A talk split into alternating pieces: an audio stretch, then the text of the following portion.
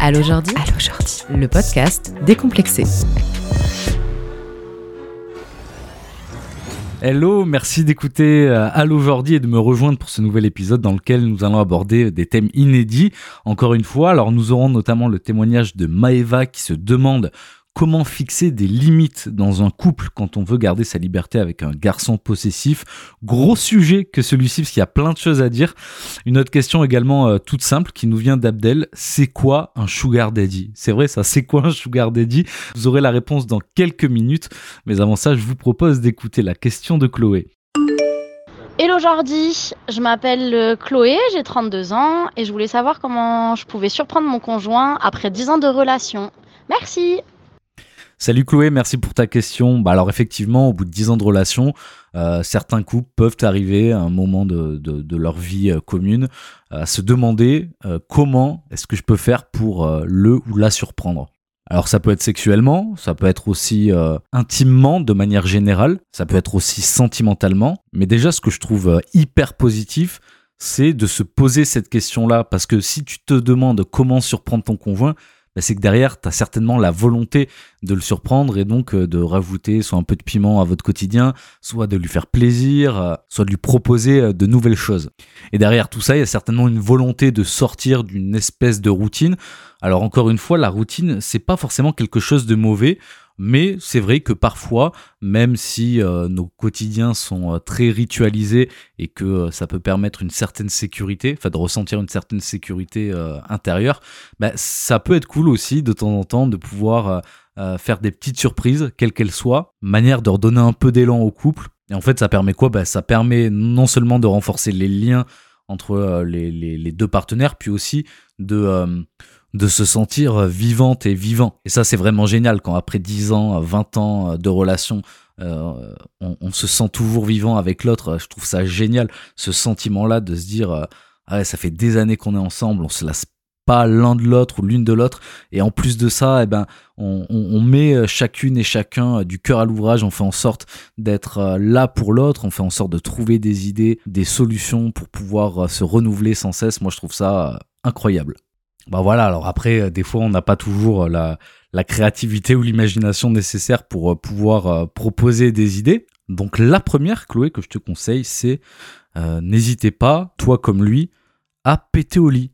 Le mec, il est en roue libre total. Excusez-moi. Non, vraiment, non, ne faites pas ça. Enfin, si, vous pouvez, mais bon, disons que c'est pas ce qu'il y, qu'il y a de plus sexy.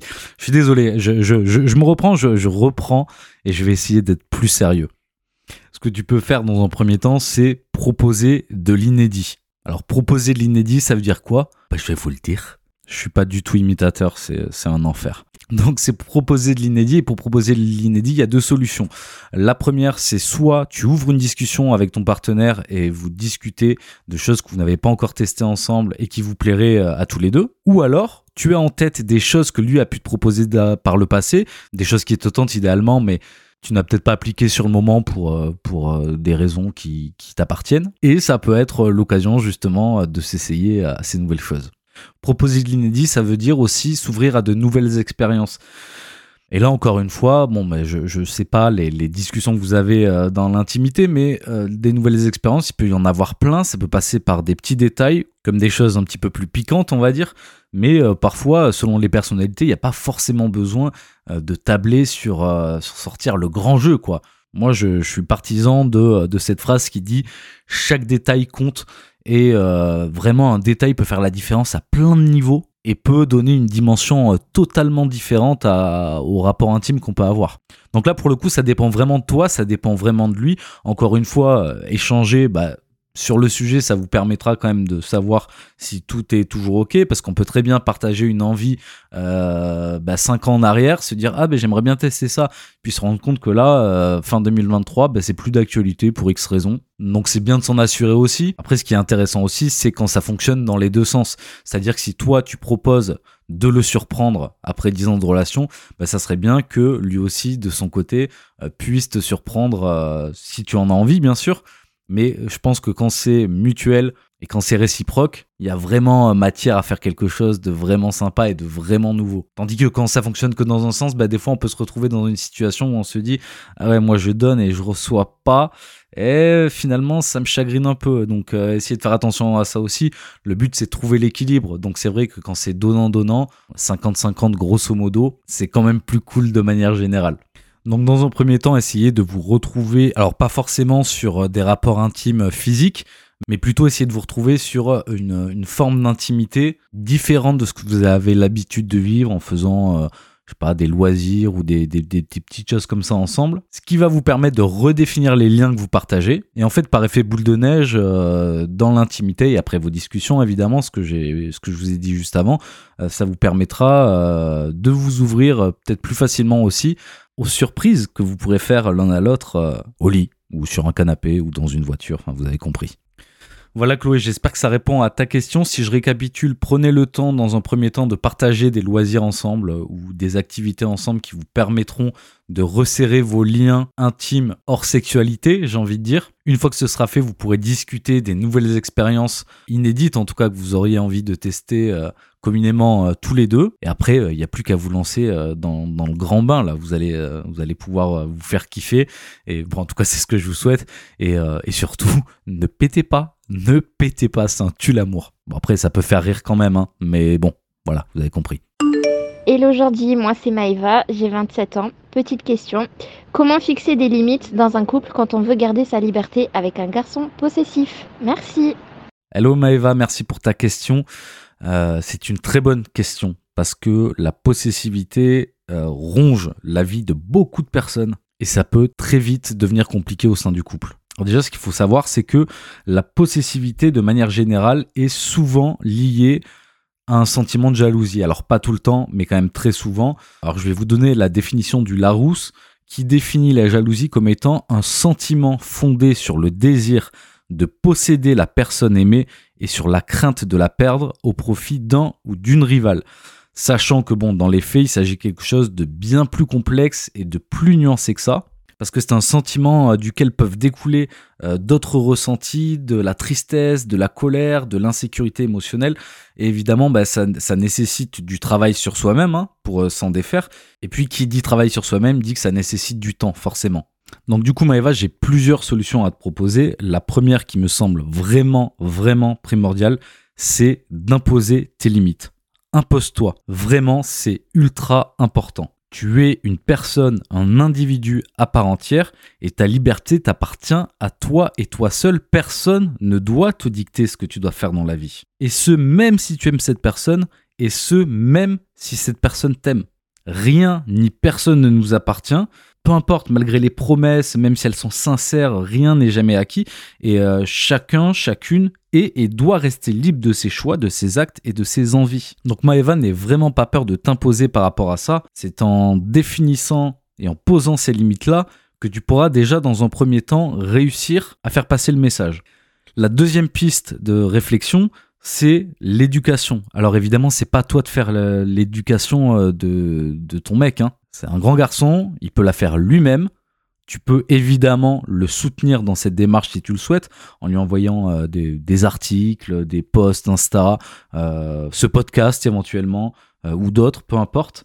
Mais c'est important de s'éduquer pour comprendre comment on fonctionne, pourquoi on ressent ce sentiment de possessivité, et surtout comment faire pour s'en défaire. Parce que clairement, il n'y a rien de pire que de se sentir étouffé par quelqu'un, de se sentir emprisonné, et, et à tous les niveaux, quoi. Vraiment, c'est horrible. Alors bien sûr, toutes les personnes possessives ne font pas exprès de l'être, et parfois ça peut être intéressant aussi de les guider sur une voie qui consiste à discuter avec euh, ben, un psy, par exemple, un ou une psy, ça permet de gratter un petit peu et d'aller chercher euh, dans le passé euh, ce qu'on a enfoui pour savoir euh, bah, d'où vient ce sentiment de possessivité, d'où viennent ces peurs, d'où viennent ces craintes, et puis surtout de mettre en place une série d'outils qui vont nous permettre de pouvoir se détacher de ça pour pouvoir avancer, et surtout de faire en sorte de maintenir la relation la plus saine et équilibrée possible. Parce que c'est très logique, à partir du moment où on se sent étouffé ou emprisonné, presque même privé de ses libertés, au bout d'un moment, euh, je suis désolé, mais l'amour ne suffit plus. La seule chose qui nous obsède, c'est de reprendre notre liberté. Et c'est normal. La liberté est ce qui nous permet de faire des choix en pleine conscience et pas en fonction de l'autre. Le couple ne fonctionne pas comme ça, ou en tout cas ne devrait pas fonctionner comme ça. Donc si ton mec actuellement ressent des insécurités, parlez-en. Peut-être qu'il a besoin, je ne sais pas, d'être rassuré sur certains points. Et si toi tu le rassures déjà, à lui aussi d'apprendre à entendre ce que tu dis. Donc tu peux très bien imposer euh, tes limites. Donc tu peux lui dire je sors avec des amis euh, ce soir et appuyer ta décision en le rassurant si besoin est, de manière à faire en sorte qu'une mécanique s'installe dans son esprit en mode je t'annonce quelque chose, je te rassure si tu as des craintes, et à partir de là, tout est OK. Et en fait, à, force de vivre dans un schéma répétitif comme celui-ci, peut-être que ça va s'ancrer en lui et qu'il va comprendre qu'effectivement, il n'y a pas mort d'homme, quoi. Et qu'il n'a pas, par exemple, à être là tout le temps, à tes côtés, euh, que tu as ta vie avec lui, mais que tu as aussi une vie sociale à côté, avec des amis, de la famille, des collègues, peu importe. Et que ce n'est pas parce que tu ne l'intègres pas à certains moments que tu ne l'aimes plus ou que tu ne veux plus passer de temps avec lui. C'est juste que tu entretiens d'autres liens sociaux avec d'autres personnes en fonction des situations. Et il n'y a aucun mal à avoir envie à certains moments d'être seul entre guillemets. Sachant que dans tous les cas, vous partagez des choses et que vous aurez des moments à deux donc, quel est l'intérêt d'être possessif si ce n'est amener du négatif à la relation? Alors, je sais que dit comme ça, ça peut paraître facile, euh, qu'il y a des personnes possessives qui nous écoutent. Euh, je sais très bien que ce n'est pas si, si simple et que ça appelle à la nuance. Mais posez-vous et prenez le temps de réfléchir vraiment et surtout de conscientiser ce que votre partenaire vous dit ou vous a dit. Remémorez-vous tout ce qu'on vous a dit et encore une fois, si votre partenaire est avec vous, c'est parce qu'il il ou elle vous aime. Et l'un n'empêche pas l'autre. On peut très bien vivre des moments sociaux avec d'autres personnes sans que ça affecte la relation. Ce n'est pas lié. Donc voilà Maëva, j'espère euh, avoir répondu à ta question en tout cas du mieux possible. Euh, c'est pas toujours évident parce que selon les couples, euh, en fonction du contexte, euh, bah, les, réponses peuvent être différentes. Mais en tout cas, j'espère t'avoir donné des pistes de réflexion qui t'aideront à avancer euh, dans cette relation. Et puis, euh, bah, n'hésite pas à l'encourager à discuter avec quelqu'un. Il n'y a, pas de honte à ça. Hein. Vraiment, moi, j'aime bien mettre l'accent dessus sur le fait de se faire suivre par quelqu'un qui va agir un petit peu comme un miroir de nous-mêmes, nous mettre face à nos problématiques. Et on en a toutes et tous. Hein. Il n'y a vraiment pas de honte à, discuter avec quelqu'un. Moi, de toute façon, je pars du principe que même quand on va bien, on devrait pouvoir euh, voir un psy. Vraiment, euh, ne serait-ce que pour garder euh, l'équilibre, je trouve que vraiment c'est un boulot à faire. Je sais aussi que c'est pas évident pour certaines personnes parce que ça a un coût, mais si vous pouvez vous le permettre, vraiment, je trouve ça très sain et je vous encourage vraiment à échanger avec des professionnels qui auront toujours des outils de qualité à vous fournir pour pouvoir gérer ce genre de situation. Donc Maëva, n'hésite pas à nous tenir au courant. Euh, si tu en as envie, bien sûr, c'est avec grand plaisir. Et puis, euh, je te souhaite bon courage à toi. Je souhaite bon courage également à ton conjoint si jamais il souffre de cette possessivité. Et je suis certain que vous arriverez à trouver des solutions ensemble. À présent, je vous propose de passer euh, à la dernière question de cet épisode, une question qui nous est posée par Abdel. Coucou Jordi. Alors, super question. C'est quoi un sugar daddy? J'adore cette question, c'est ouf. en plus, c'est très cool, Abdel, que tu poses cette question parce que, en vrai, c'est un terme qu'on, dont on entend parler de temps en temps, mais j'ai l'impression qu'on n'en parle pas des masses, en fait franchement, on n'en parle pas des masses. Alors j'ai l'impression que c'est un petit peu ancré dans les esprits quand même, en mode ouais, sugar daddy, je sais ce que c'est, mais en même temps, je sais pas trop.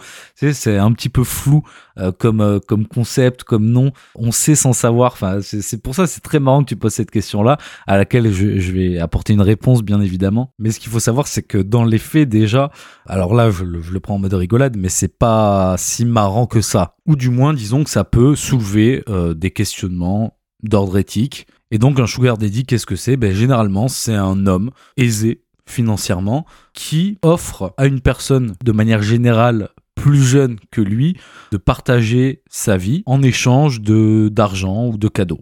Alors l'inverse existe également, on peut entendre parler aussi de sugar mommy, c'est des euh, femmes euh, plus âgées euh, qui ont également un, train de vie aisé, qui proposent à de jeunes hommes de partager leur vie pareil, en échange d'argent, de cadeaux.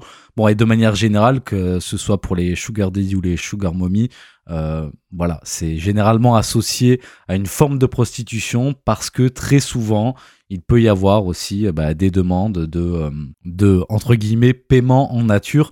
Donc pour faire plus simple, les jeunes qu'on appelle sugar baby ou sugar babies au pluriel, en échange d'entretien financier ou de cadeaux, accordent aussi des faveurs sexuelles au sugar daddy ou au sugar mommy. Bon, Déjà, est-ce que c'est clair pour vous? Parce qu'il y a pas mal de, termes, etc. Bon, est-ce que c'est clair? J'espère que oui. Euh, j'essaye en tout cas de faire en sorte que ce soit le plus compréhensible possible.